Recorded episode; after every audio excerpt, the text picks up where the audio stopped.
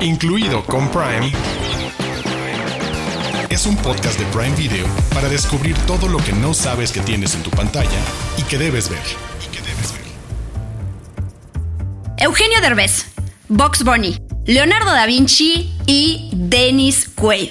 Todos estos personajazos convergen en nuestro episodio de hoy, así que bienvenidos y bienvenidas a Incluido con Prime, un podcast con recomendaciones para ver en Prime Video. Yo soy Diana Su y del otro lado de los micrófonos y de la pantalla, mi querido Arturo Aguilar.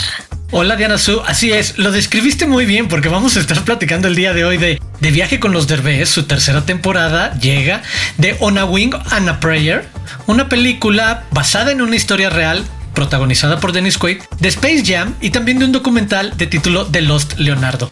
De todo un poco. Y si ustedes nos están escuchando en cualquier plataforma de podcasting, por favor pasen a YouTube, al canal de Prime Video MX, playlist incluido con Prime, para que puedan ver la versión de video de este podcast y nos disfruten nuestras caras y nuestros gestos, nuestras sonrisas y todo lo demás que tiene que ver con vernos las caras.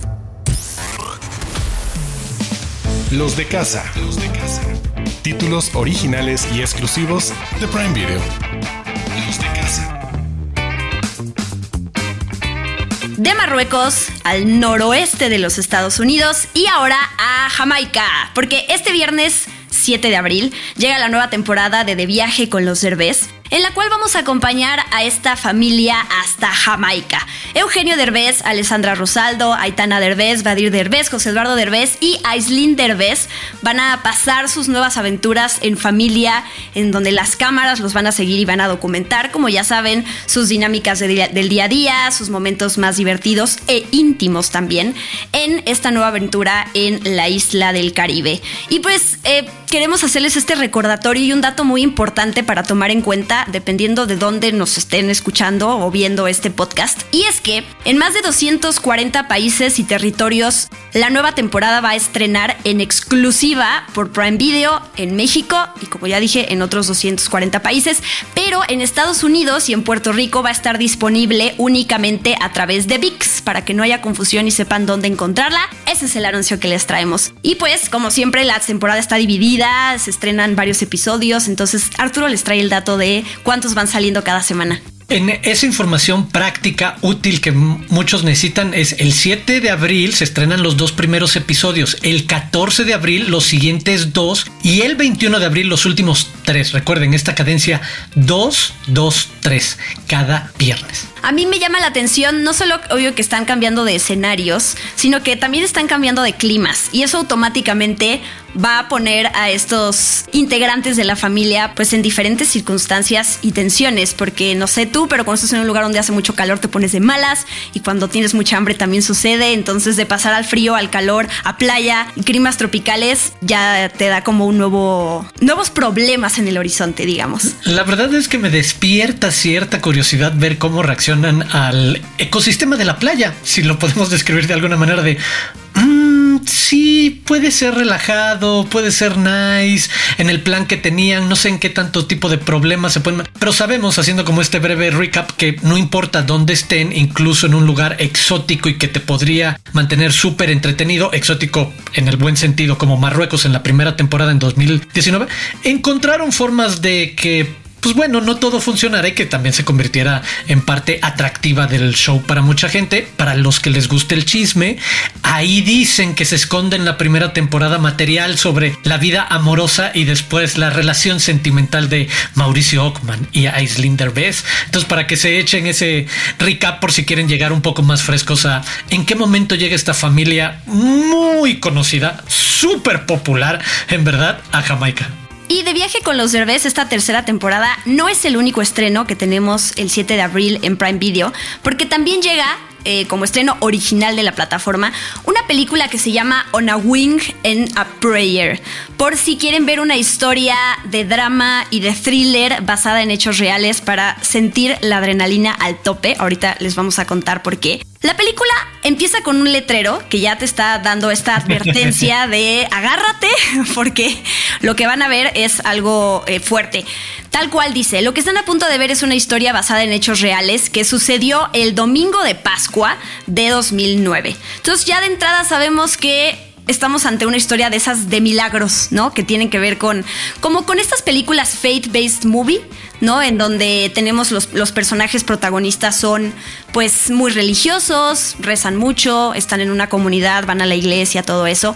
Y hay algo que sucede en la historia que tiene que ver, no sé, con enfermedades, con accidentes y que los personajes logran salir adelante pues a partir de un milagro. Son estas películas súper exitosas, ¿no? Para, tienen ya su nicho y al, año tenemos varias. Entonces, pues esta parte de esta historia real que les hicimos de 2009, que es protagonizada por Dennis Quaid, por eso hablábamos de él en la introducción de, de este episodio. Y pues les platicamos de entrada de qué se trata. Después de que un piloto sufre un infarto, en pleno vuelo que está llevando a esta familia de un lugar al otro. De nuevo, la familia está pasando un momento sensible, sobre todo el padre, quien se ve en esta enorme se ve con esta enorme y súbita responsabilidad de, oye, pues te invita porque eh, al principio de la película, en los primeros minutos, vemos que él también ha sido un aficionado a la aviación y que en algún momento ha intentado aprender a volar, pero no es muy bueno y se pone súper nervioso, algo que en particular le reconozco a Dennis Quaid como supo retratar a lo largo del resto de la película ese tipo de hombre súper nervioso, fuera de lugar, incómodo con lo que le toca hacer, aunque le guste volar, pero que no se siente cómodo y que sí sentía que no podía hacerlo y demás. Bueno, ese hombre, ese padre de familia, tiene que tratar de proteger a, a su familia, valga la redundancia, tratando de aterrizar un avión que no controla, no entiende, porque pues, sí, de repente alguien se infartó ahí y eso obviamente es solo la premisa de la aventura perfecta en la que van a haber todo el tipo de complicaciones en el camino. Eh, vamos a ver obviamente la dinámica. A mí me parece un personaje increíble el de la esposa que se mantiene como un eje y centro súper fuerte y focalizado en saber cuándo apoyar, saber cuándo echarle porras. La verdad, ella me daba tranquilidad mientras que él me desesperaba todo el tiempo porque estaba como muy de no lo voy a poder lograr y nos vamos a morir Dios perdóname y demás. Pero eso te atrapa muy bien en todo ese vaivén de emociones y de circunstancias que parecen de un guion de Hollywood sacado de la imaginación de alguien que le gustan como los desastres y que va a hacer pasar a cuatro personas por lo peor durante varias horas y es el no, lo que tú leíste que van a ustedes a leer al principio de la película que es no, esto lo tuvo que enfrentar una familia real. Y, creo que sí te atrapa en eso, llevarte por toda esta situación de de nuevo encerrados en la camioneta y, cierro diciendo complementado con otras diferentes vistas, eh, historias paralelas desde la gente que se involucra con ellos, desde la torre de control, quienes ayudan, apoyan a los de la torre de control y que también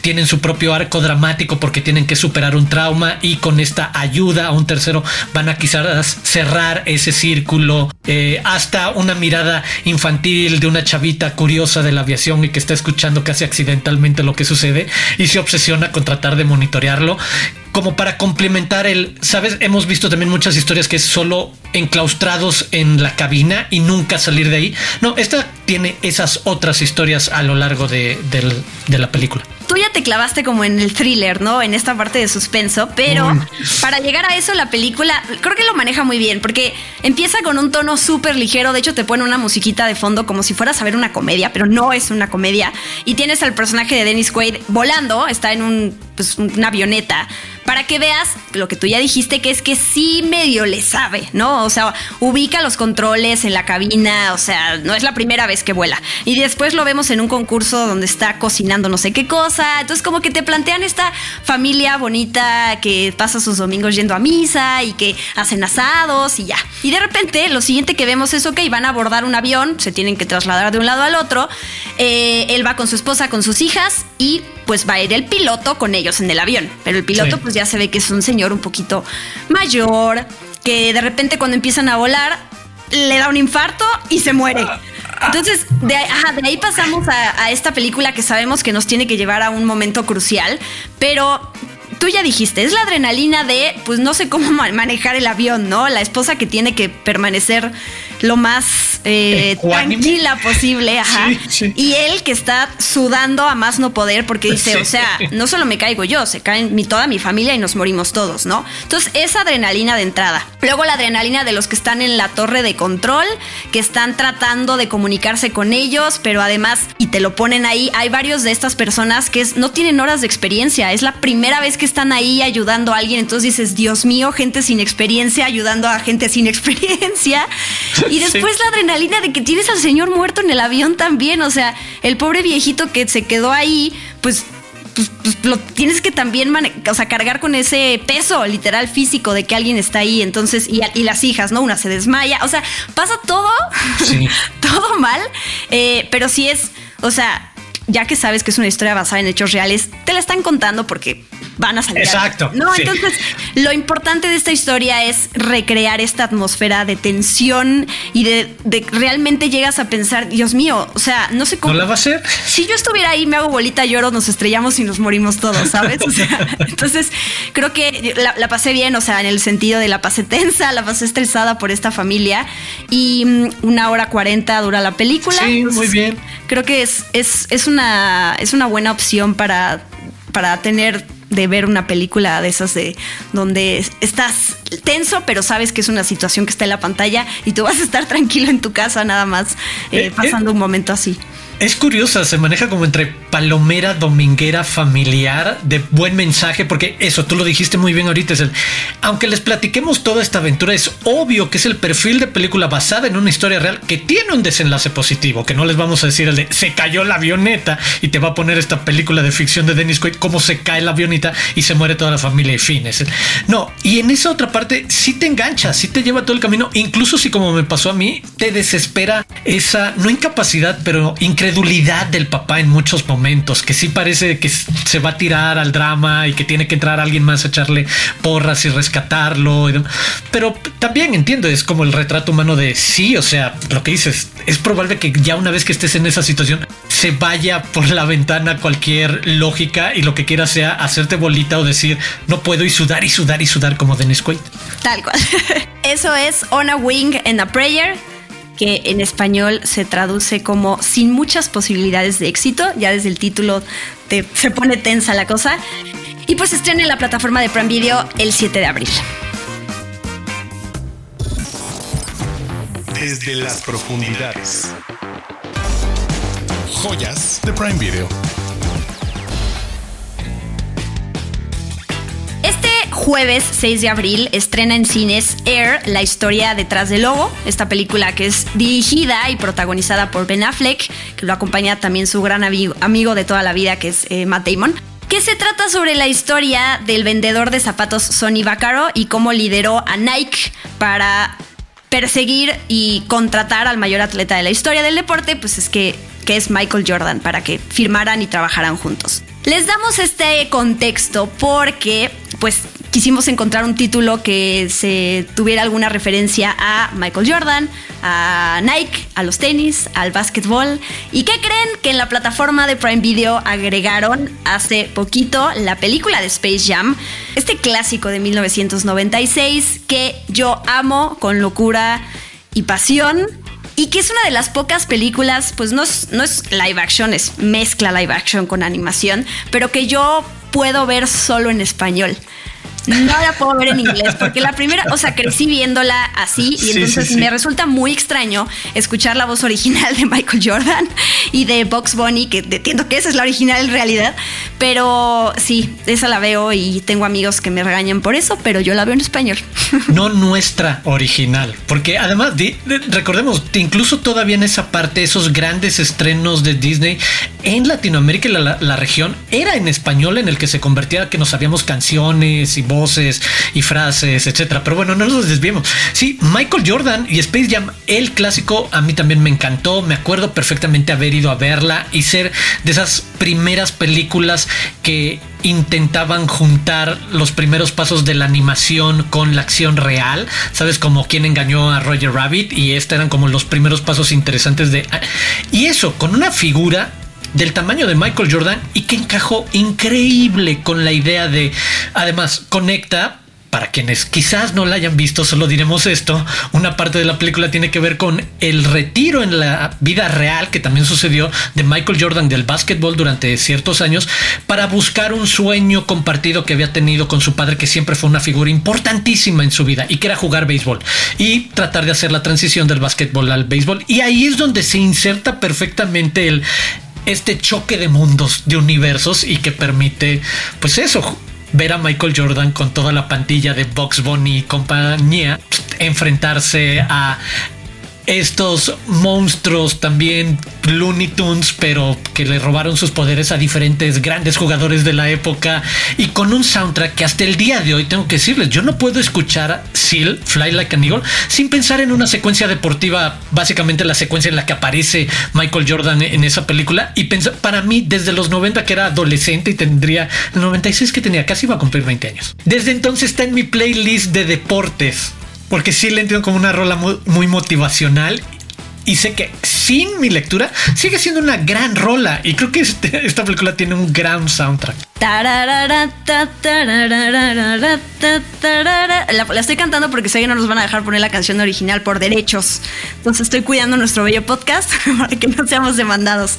Eh, a mí es que hay tantos momentos icónicos que podría destacar y que, o sea, cada vez que la veo es como, ¡ah! y me emociona el momento en donde tienen que reclutar a los jugadores y cuando tienen que convencer a Michael Jordan y cuando conocemos esta, la, montaña de Tontolandia, en donde están estos personajitos que crecen con, con magia y que entonces les dan una paliza en el, en el juego del siglo. Y luego cuando Michael Jordan aterriza en este, en, en este lugar de animación en donde están los Looney Tunes y entonces es que es, tan cool. Cuando le dan un beso, cuando Box Bunny besa a ah, claro. Jordan. no. Sí, y es icónico. en verdad, no, no, crean que estamos exagerando. Genuinamente es parte, es un icono de la cultura pop. Esa escena que describe, ¿sabes? Y ahora volviéndola a ver, me encantó volver a ver cosas que se me había olvidado y que son detalles random dentro de la historia, pero las dinámicas de Bill Murray cuando están jugando golf y de repente le pregunta tanto a él como a Larry Bird y en tono de comedia que solo Bill Murray como Bill Murray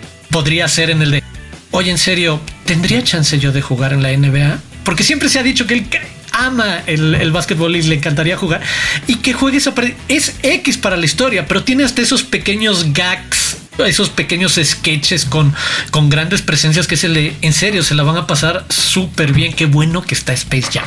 Sí, yo también eh, me, gusta pensar este dato de Lola Bonnie, que es la primera vez que aparece y entonces, a, diferencia de los otros personajes, tampoco había tanto eh, background, ¿no? Como para... Eh, la crearon a partir de, de esto y entonces pues me hace pensar en la secuela, que yo sé que no es nada afortunada con LeBron James y que justo ese es, ese es el ejemplo claro de qué hacer y qué no hacer cuando tienes el universo y el, eh, la, la, bóveda de personajes y de, de crossovers que puedes llegar a hacer y terrible, terrible. Pero Space Jam me parece, o sea, me gusta mucho que cómo se mantiene intacta, ¿no? Tú decías hace ah, increíble. estas películas como eh, Quién engañó a Roger Rabbit, que se estrenó casi 10 años antes de Space Jam, pero mucho antes se estrenó Mary Poppins. Y Mary ah, Poppins tiene esta escena de los pingüinitos que también Maravilloso. Exacto. Esa es la vanguardia, fue eso dos décadas antes. Hasta llegar a Paddington, hoy en día, que también tiene una gran mezcla ahí de, de live action y de, de CGI. Pero sí, Space Jam es es hermosa. Cuando Box Bunny y, el Pato Lucas van a robar a la casa de Michael Jordan para traerse su maleta y su uniforme. Es, es, es, creo que a mí lo que me gusta de esta película es sentirme un poco más cerca de personajes animados que no figuran y que en mi vida, pero que a partir de esta película siento que pueden llegar a estar ahí, que te pueden estar observando, que te pueden ayudar en situaciones y no te vas a dar cuenta. O sea, esta parte mágica de no hay una línea entre su universo y el nuestro, sino que en algún momento quizás nos vamos a encontrar, si nos vamos al fondo, ya sabes, al núcleo de la Tierra.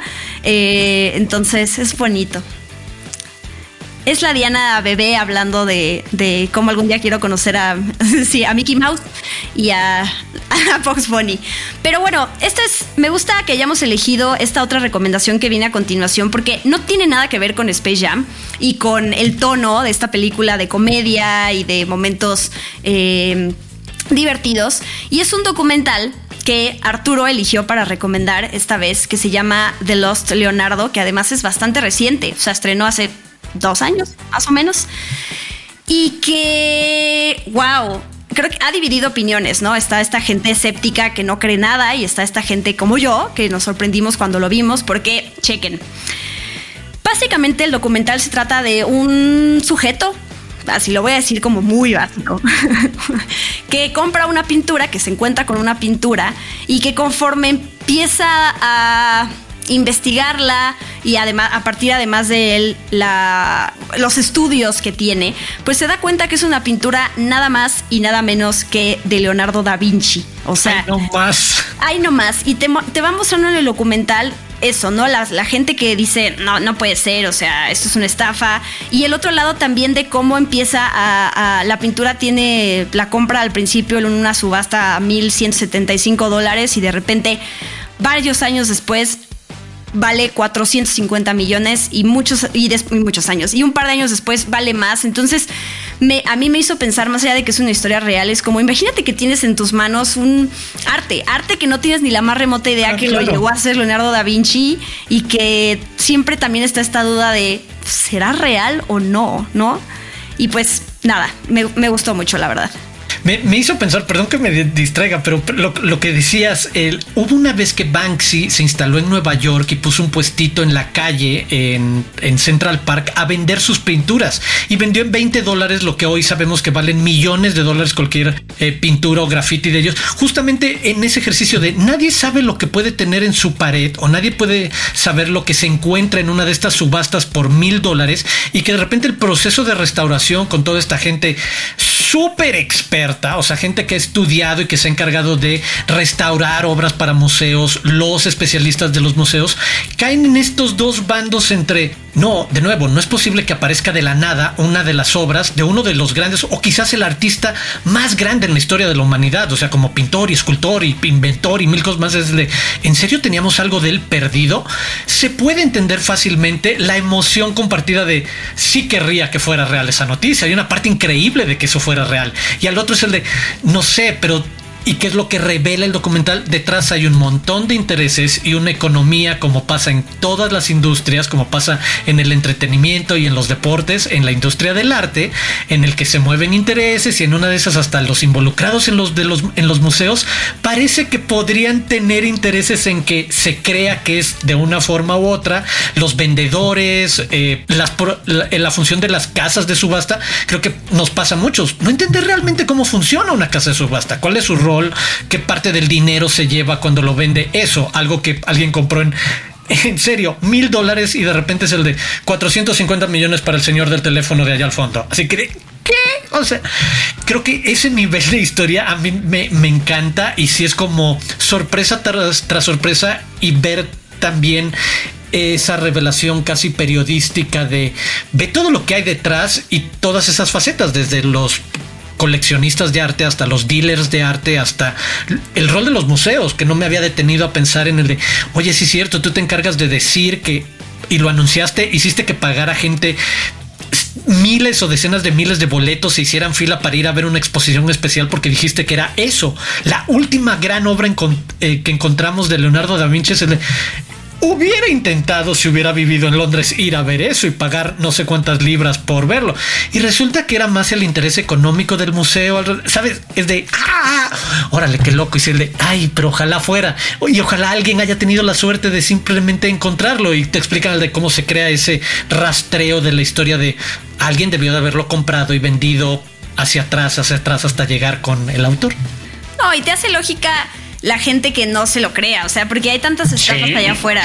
Yo, yo soy malísima para eso, o sea, siento que así a mí si me dices esto es original, te digo, ah, perfecto, y pagaría, mi, o sea, no tengo millones, pero sí, sí, vamos, sí me compraría cualquier persona que medio sabe de arte y que te dice, no, sí es real. Pero me daba curiosidad preguntarte aquí, ¿cómo fue que descubriste eso? O sea, sé que este documental pasó por festivales como el Festival de Cine de Tribeca, pero pues, no, o sea, es una historia, digo, es una historia, es, es un documental sobre una noticia histórica y pues, tampoco es que, que, se sepa mucho de eso. Entonces, pues quería saber tu historia con el documental. Lo leí como una de las reseñas destacadas, como una de las películas destacadas en Tribeca algo, hace algunos años. Y la verdad es que reconozco el de, me considero medio nerd en el interés sobre noticias de ese tipo, en el que en algún momento me hubiera imaginado que me lo hubiera topado y hubiera leído el de, ¿what? ¿En serio alguien encontró el Entonces tampoco sabía y que en su momento quedara ese documental, se me quedó en la memoria de, hay este documental. Y de repente lo he estado como rastreando y que apareciera sorpresivamente hace pocas semanas fue como el de, les tengo que decir y que lo veamos Diana Su y yo y lo platiquemos. Lo hiciste muy bien, porque sí, es, esas historias que estaría más padre que más gente las conozcan. Y no, sí, sí está muy interesante. Así que nuestras dos recomendaciones, Space Jam, Space Jam, digo, Space Jam, Espacio Jam y The Lost Leonardo que encuentran en la plataforma de Prime Video. Incluido con Prime, es un podcast de Prime Video. Se acabó un episodio más de Incluido con Prime y los invitamos a que se suscriban al canal de YouTube de Prime Video MX para que les aparezca nuestra notificación cada jueves un nuevo episodio de este podcast en la playlist de Incluido con Prime. Y tú eres Diana Su. Y Pero eso de primero iba a decir gracias Arturo y después tú dices tu speech y luego regreso a mí y ya digo, ah, bueno. Ahora sí. Yo soy Arturo Aguilar, me pueden seguir en arroba Aguilar Arturo y me toca invitarlos a suscribirse ya sea en Amazon Music o en cualquier plataforma de podcasting que utilicen a este podcast, obviamente. Yo soy Diana Su, arroba guion bajo Diana Su en redes sociales. Eh, los invitamos también a que sigan las redes sociales de Prime Video, arroba Prime Video MX, para que no se pierdan los estrenos que van a llegar a la plataforma próximamente. Nos escuchamos la próxima semana. Adiós.